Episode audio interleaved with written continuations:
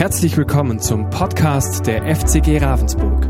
Schön, dass du zu dieser Predigt eingeschaltet hast. Wir wünschen dir in den kommenden Minuten spannende Erkenntnisse und eine gute Zeit mit Gott. Guten Morgen. Ist noch leichter Hall drauf. Jetzt geht es vielleicht etwas besser. Super, euch hier zu sehen. Ich glaube, wir sind alle nicht zufällig hier. Wir hatten eine Sehnsucht nach dem Herrn und uns einander zu begegnen. Ich glaube auch, Sie da draußen jetzt, die sind am richtigen Kanal, sich nicht vertippt. Und vor allem, weil wir glauben, dass Jesus heute zu uns redet, heute Morgen. Es sind bewegende Zeiten, in denen wir leben. Und ich habe mich gefragt, passt das Thema überhaupt, was wir hier für dieses Seminar geplant haben? Aber wir haben so viel empfangen von Gott, dass es jetzt auch an der Zeit ist, es rauszulassen. Ui, ist immer noch Hall, oder? Soll ich ein, Mikro, ein anderes Mikro nehmen? Du musst, du musst es dichter ranmachen. Ich muss es dichter ranmachen. Ich fresse es ja fast auf schon. es ist dennoch verhallt. Soll ich sonst so eins nehmen? Mir fühle ich mich wohler. Es bleibt spannend. Dankeschön. Jetzt versteht ihr mich besser. Genau. Ist, jawohl, Amen. Ist das Thema überhaupt richtig? Ja. Ähm, sollten wir nicht viel lieber über Fürbitte sprechen für die Ukraine, für Flüchtlinge? Sollten wir nicht über ganz andere Dinge sprechen heute Morgen? Ähm, aber ich glaube, wir haben so viel empfangen vom Herrn, dass es wirklich dran ist, es jetzt rauszulassen, Hand anzulegen, nicht groß zu reden, sondern zu handeln. Und darüber geht dieses Thema eigentlich. Das war ja schon lange bestimmt das Seminarthema. Äh, wir wollten darüber reden, dass Gott arbeitet. Und stell dir vor, er arbeitet durch dich. Was dann? Und das sind die interessanten Punkte, über die wir eigentlich sprechen möchten. Wir möchten darüber reden, dass erstens Gott überhaupt arbeitet, weil er am Handeln ist. Und Jesus kam, um uns den Vater zu zeigen. Und dann fiel ihm nichts Besseres ein, als 18 Jahre seines kurzen Lebens zu arbeiten in einem ganz normalen Beruf. Das muss doch ein tieferes Geheimnis in sich bergen. Darüber möchten wir sprechen, weil viele Christen ja auch ein gespaltenes Verhältnis haben zur säkularen Arbeit. Ja, und vielleicht dafür beten, dass sie endlich mal freigesetzt werden davon, um so richtig ja, in die Mission zu gehen. Darüber reden wir heute. Ja, auch warum Gott dieses Setting gesetzt hat, in dem wir geistig wachsen können und wo wir einen Auftrag haben. Dann heute Abend wollen wir sprechen über das Thema Work-Life-Balance, wie wir das von Jesus lernen können. Weil allgemein darunter verstanden wird, dass es um die Balance geht zwischen beruflicher Tätigkeit und Freizeit. Ja. Und deswegen versuchen viele ja einfach möglichst wenig zu arbeiten und immer mehr Freizeit aufzubauen. Ähm, aber man hat festgestellt, dass Burnout gar nicht vom Job unbedingt kommt. Auch Hausfrauen können Burnout haben. Und manche kommen sogar gestresst aus dem Urlaub zurück, ja, mit Sack und Pack.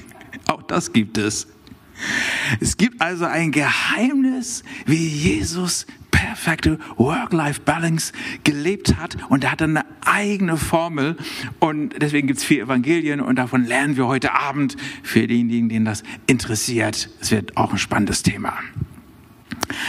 Dann wollen wir morgen Abend noch für die ganz Hungrigen weitermachen, nämlich wie man auch entdecken kann, dass man in der Tätigkeit, in der man steckt, missionarisch wirken kann, dass man sogar seine Mission selber finanzieren kann.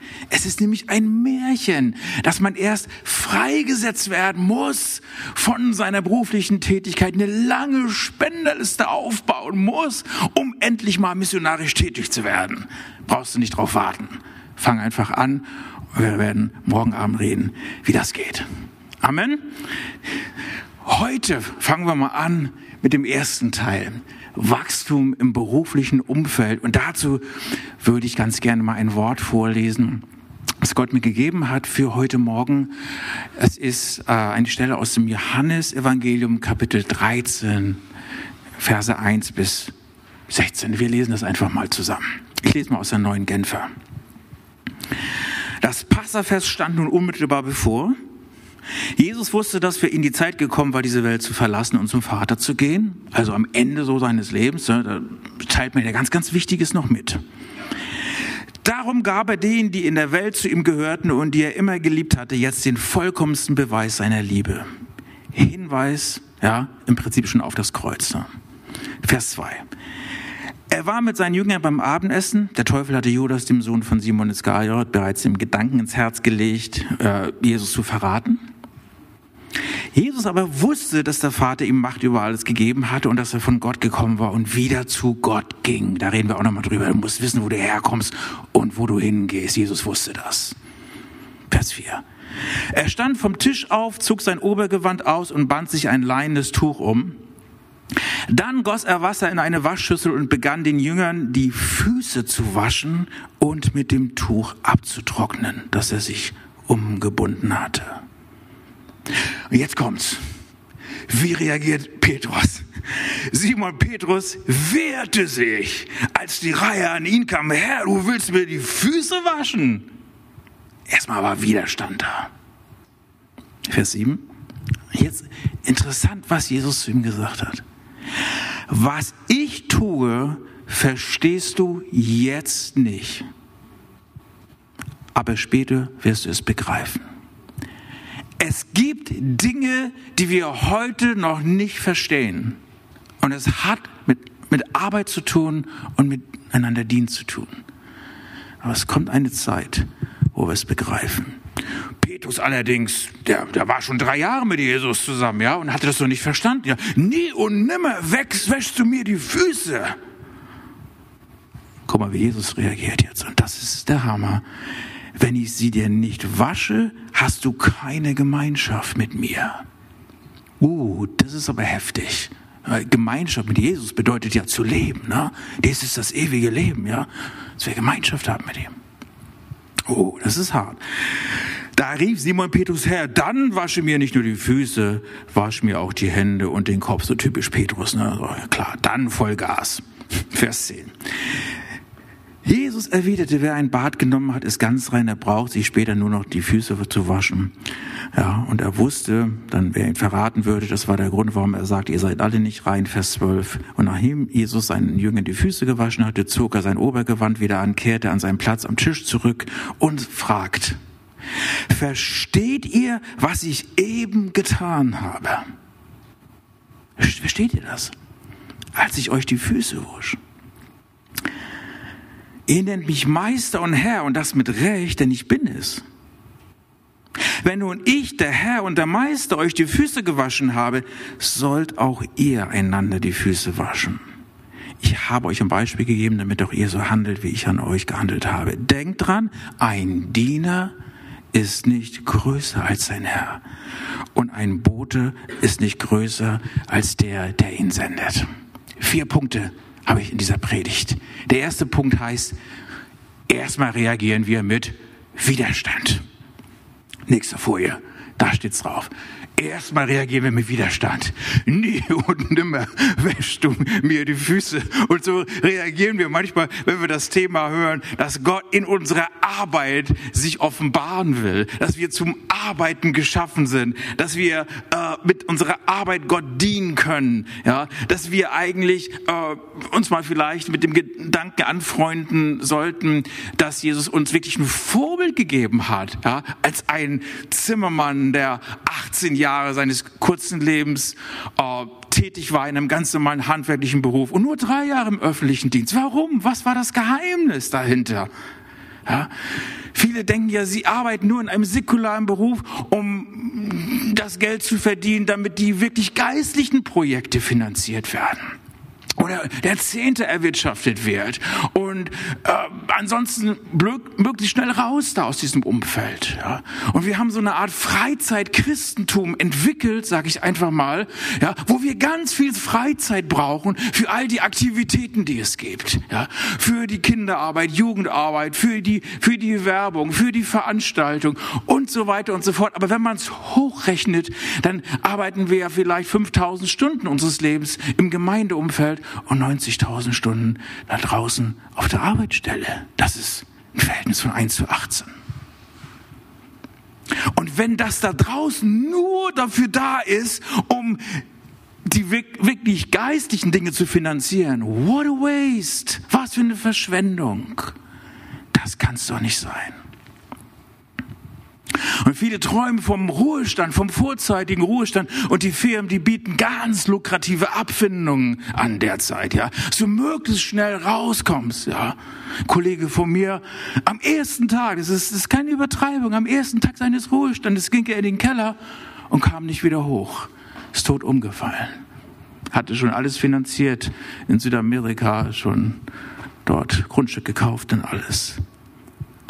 Aber es gibt auch gute Ausnahmen. Vielleicht habt ihr von dem äh, Hermann Menge, dem Philologen, gelesen. Ja, der war ja Gymnasiallehrer und dann ging er auch in den vorzeitigen Ruhestand und dann studierte er die Bibel für sich selber. Ja, und dabei kam heraus eine hervorragende Bibelübersetzung. Hat er sogar noch einen Ehrendoktortitel erhalten und jetzt 2019 gibt's die Menge Bibel.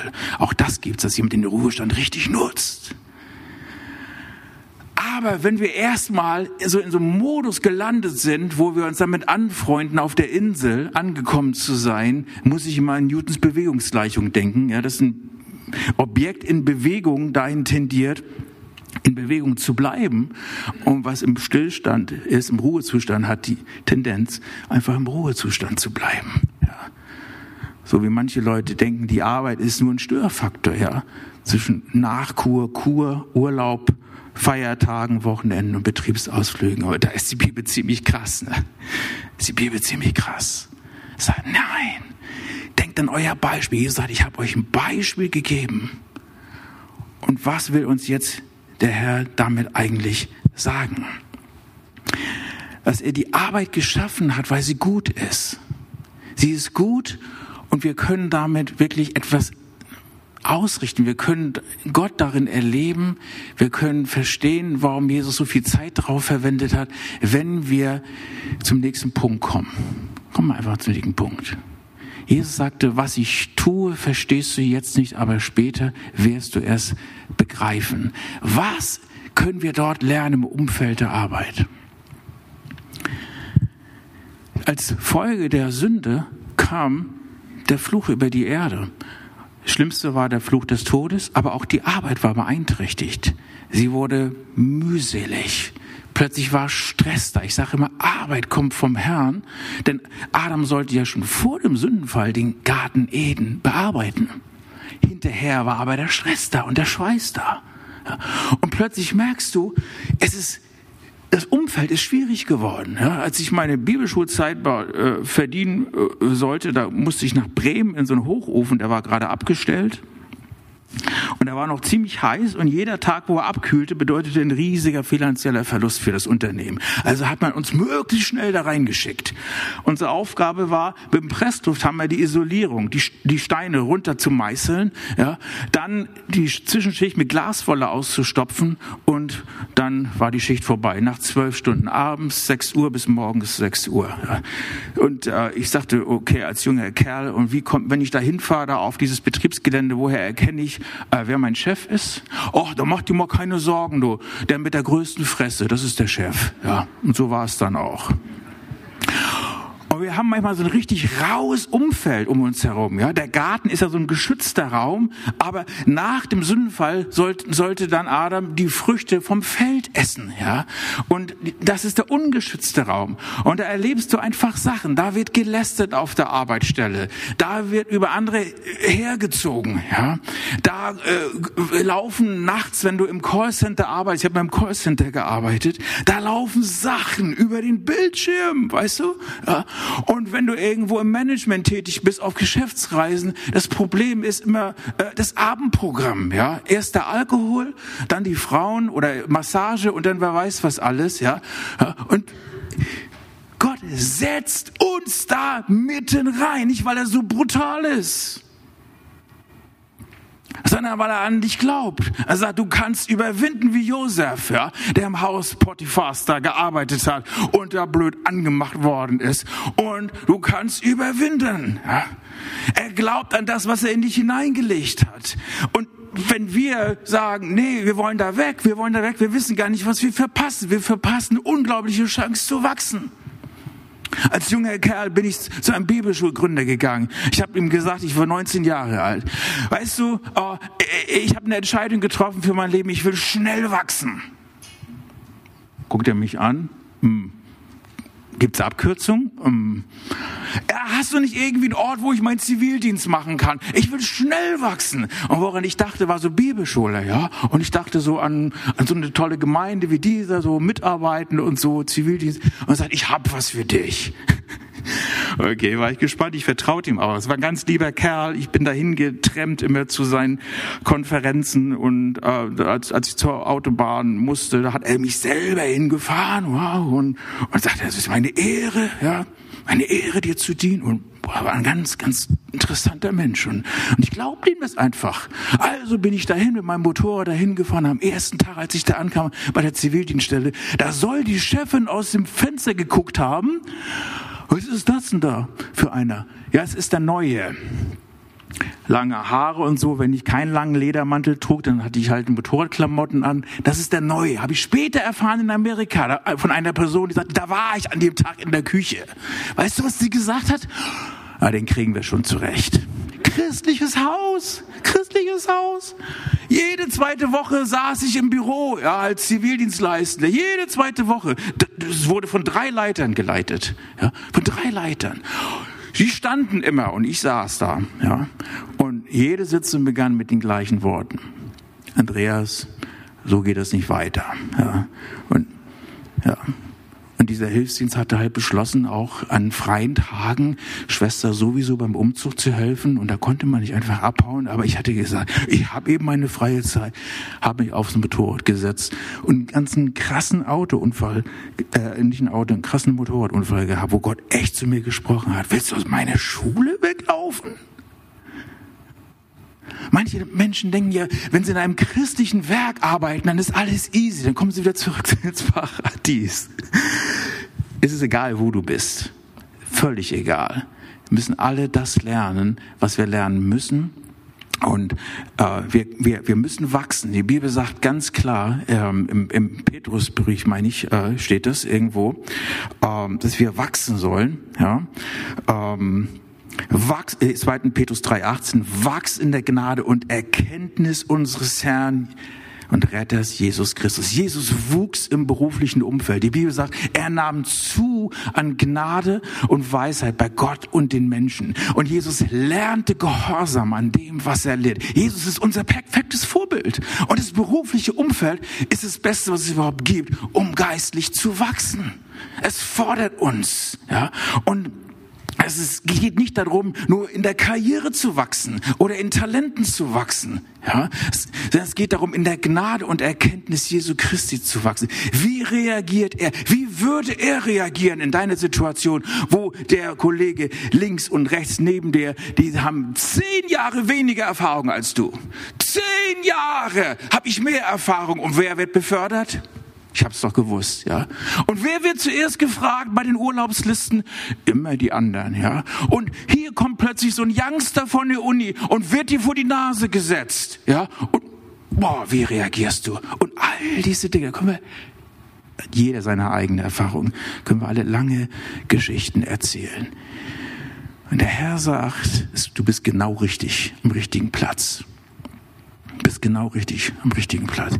Hier kannst du wachsen, hier kannst du in der Gnade zunehmen und Jesus versteht deine Situation. Wenn du, er, er hatte in 34 Gleichnissen immer zu Berufstätigen gesprochen, ja, zu dem Textilarbeiter, da muss neuer Flicken auf dein Kleid, ja, dem Weinbauern, ja, kein alter Wein in neue Schläuche, ja, ja, und auch nicht neuer Wein in alte Schläuche, sondern neuer Wein in neue Schläuche. Du musst komplett neu geboren sein, ja, ganz klar. Und zu dem Bauarbeiter, ja, du baust dein Haus auf dem Felsen, auf gutem Grund, ja, du musst das auf Jesus gründen. Und er hat den, den Investor angesprochen, ja, über dem Schatz gesprochen, ja, kauf das ganze Feld, ja, wenn du diesen einen Schatz haben willst. Und er alle Berufsgruppen angesprochen. Es ist, es ist völlig egal, was du machst. Es ist völlig egal, was du machst. Entscheidend ist wie.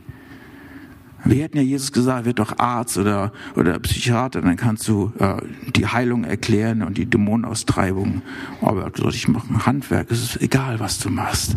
Entscheidend ist wie und wie du dabei wächst und wie du vorankommst. Und es geht jetzt darum, einfach die entscheidende Message zu lernen, die Jesus uns in der Fußwaschung vermitteln wollte. Es geht nicht nur um Arbeit, es geht nicht nur um Rotation, es geht nicht nur um dich, dass du wächst, es geht darum, dieses Dienen zu lernen. Von dem Jesus sprach, hat jemand einen Traum gehabt und sah im Himmel, wie Jesus an der langen Tafel saß und das Abendmahl feierte. Und da fiel ein Mann auf, der da ständig rumflitzte, hin und her und hin und her und er bediente an den Tischen und dann wurde Jesus gefragt, wer ist diese Person, die da ständig rumflitzt? Und dann guckte sie genau hin, oh, es war ein ganz bekannter Evangelist. Wow. Aber wieso flitzt er da so rum? Ja, weil er auf Erden nur den Dienst gebaut hat. Und das Dienen, das lernt er hier oben im Himmel. Ui. Manche Christen können sich ja gar nicht freuen auf den Himmel. Die denken, da schwebt man nur auf der Wolke sieben. Aber da wird gearbeitet und gedient. Jesus ging nach oben und sagte, ich gehe dahin, euch eine Stätte zu bereiten. Er arbeitet und er baut unsere Städte. Und die Bibel sagt ganz klar, dass wir dort hochgehen und dort oben auch vor unserem Gott dienen werden. Ja, das ist auch interessant, ja. Nicht nur anbeten, sondern wir werden dort oben auch Gott dienen. Ja. Also, wie auch immer das aussieht. Und wir werden im Grunde genommen in diesem Projekt Erde darauf vorbereitet, Gott zu dienen. Wir wachsen da hinein und wir verstehen vieles noch nicht.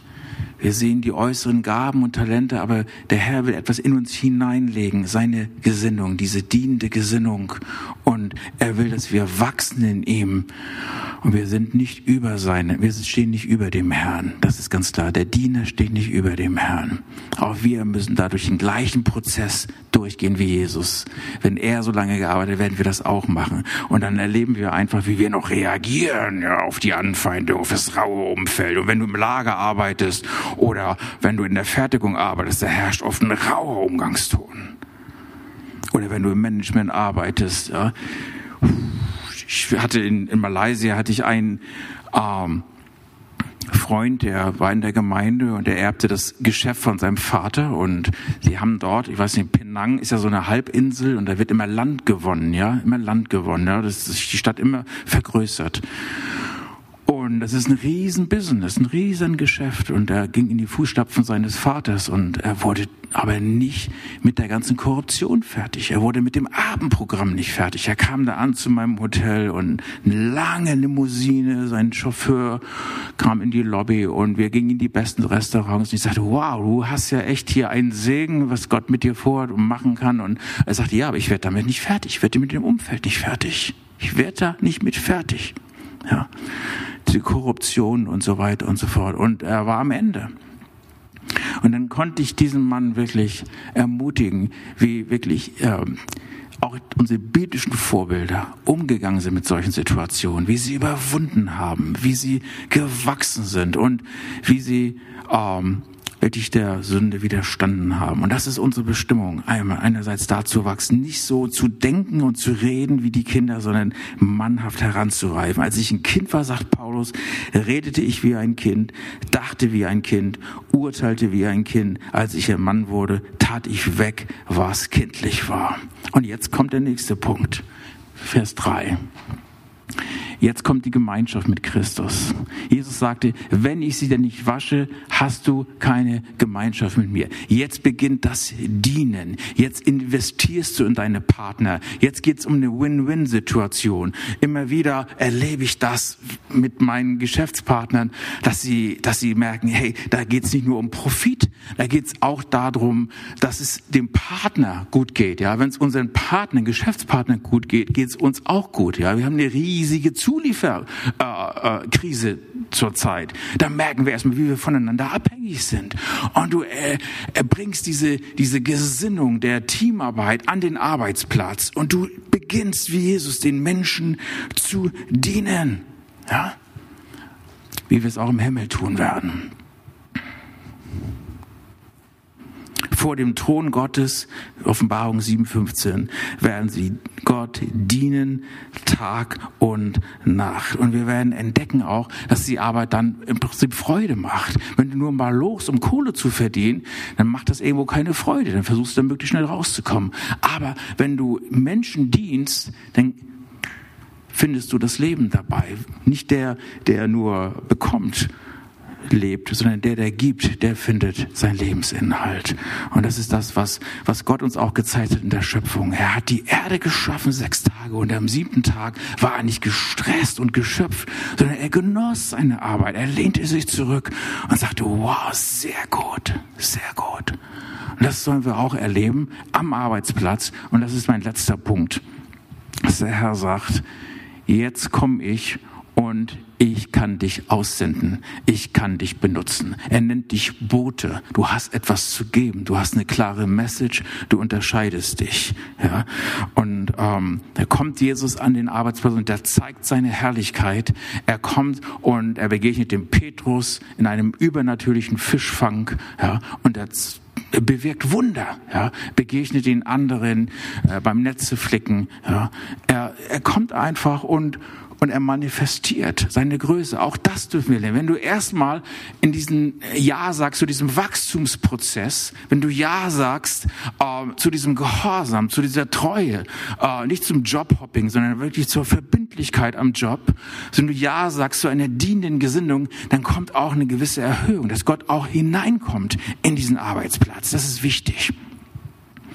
Denn auch wenn die Mühsal noch da ist als Folge der Sünde, kommt das Reich Gottes trotzdem da hinein, immer wieder. Und so wie wir beten, dein Reich komme, können wir das auch am Arbeitsplatz erwarten. Wir haben bei uns im Unternehmen hunderte von Gebetskreise. Ja, und jede Woche morgens treffen wir uns und wir, wir erleben dort Ermutigung untereinander. Ja, das ist eine ganz starke Sache. Das breitet sich aus. Ja.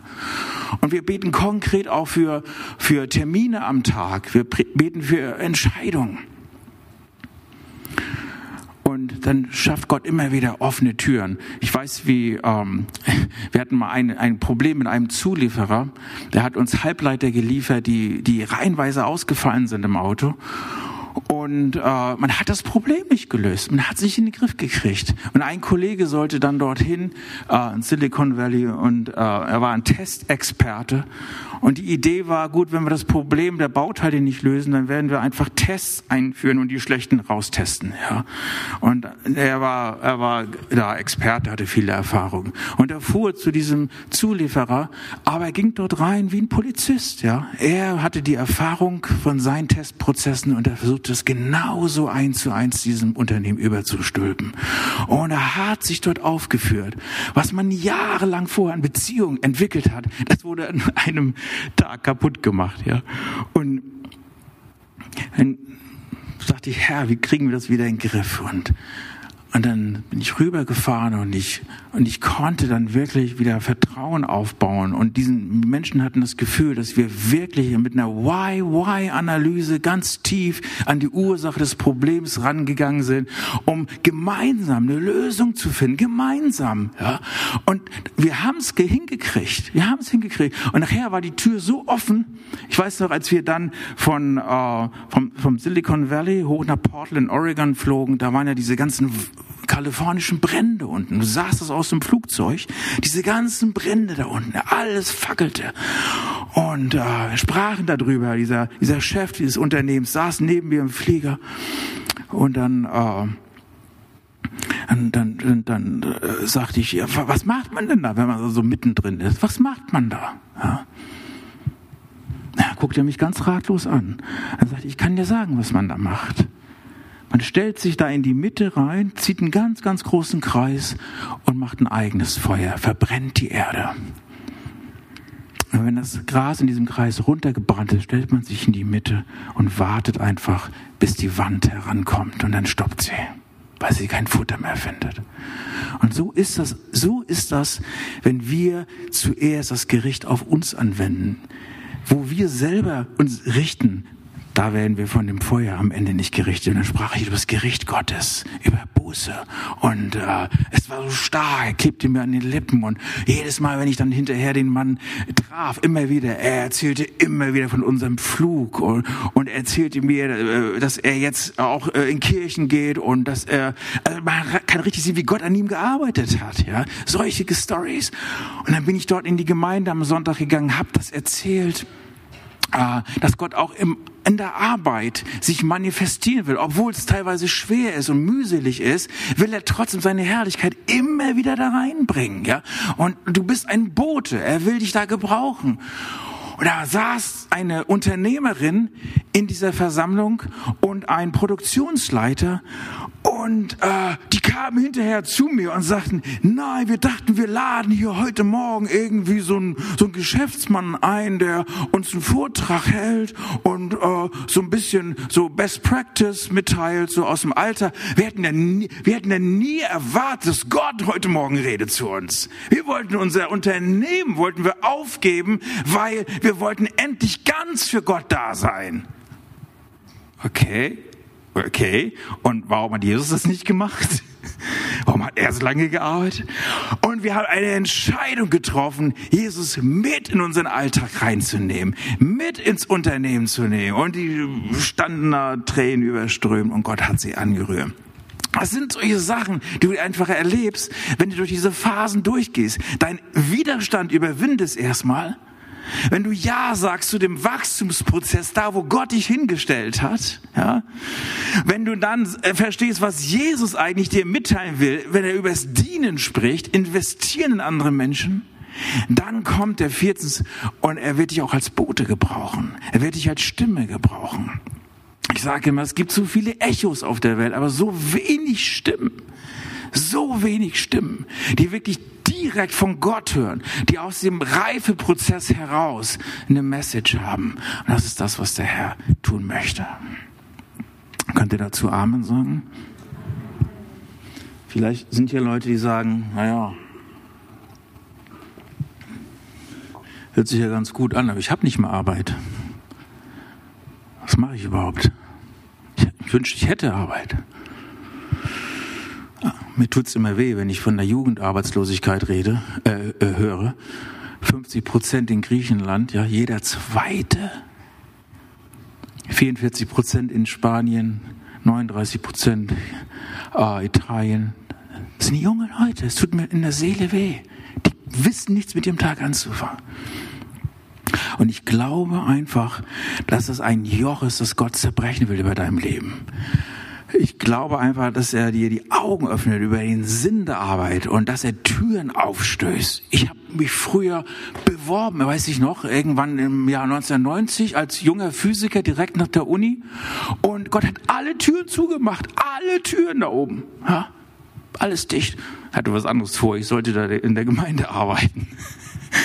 Und später, als der richtige Zeitpunkt da war, machte Gott alle Türen auf 2008. Alle Türen gingen auf. Und dann habe ich gesagt, ihr, ihr ganzen äh, 20 Firmen, die, die ihr ein Vorstellungsgespräch haben wollt, äh, ihr wollt mich haben. Also wenn so eine Familie aus dem Norden in den Süden ziehen will, äh, da muss, müssen alle Ja sagen, auch die Kinder. Ja, müsste schon Hotel nicht nur für mich zahlen, ja, auch für die Kiddies mit und äh, für die Frau und so. Ja, ja, kein Problem.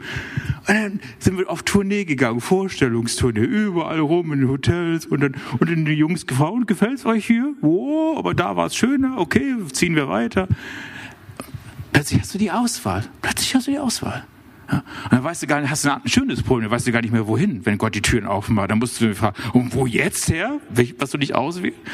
Ich weiß, als ich dann, dann im Auto saß von meinem Chef, dann plötzlich Gegenwart Gottes da, da wusste ich, das ist es. Aber weißt du, wenn Gott das macht, dann ist es easy, ja? Und Gott will da was Neues machen. Wenn du Ja sagst zu dieser Bestimmung zu arbeiten, jawohl, ich will dienen, arbeiten, ich will einen Unterschied machen. Gerade in dieser Zeit, es gibt so viel zu tun. Die Menschen kommen in unser Land und wir brauchen Vorbilder mit einer anderen Gesinnung. Und ähm, egal was es ist, was sich hindert, der Herr wird es überwinden. Und wenn es eine Krankheit ist, die dich an der Arbeit hindert, der Herr will das überwinden. Ja, er wird dir die Krankheit nehmen, wenn du sagst, ich will nämlich gesund sein, um dem Herrn zu dienen. Es geht mir nicht nur um mich, es geht auch um dem Herrn zu dienen. Amen. Amen. Jesus, ich danke dir für dein Wort. Ich danke, dass hier Menschen sind, die, Herr, auch in diesem Seminar jetzt einfach ganz neu den Wert der Arbeit erkennen können. Ich glaube, dass du was Neues machst, dass du unsere Augen öffnest für das, was du für uns getan hast.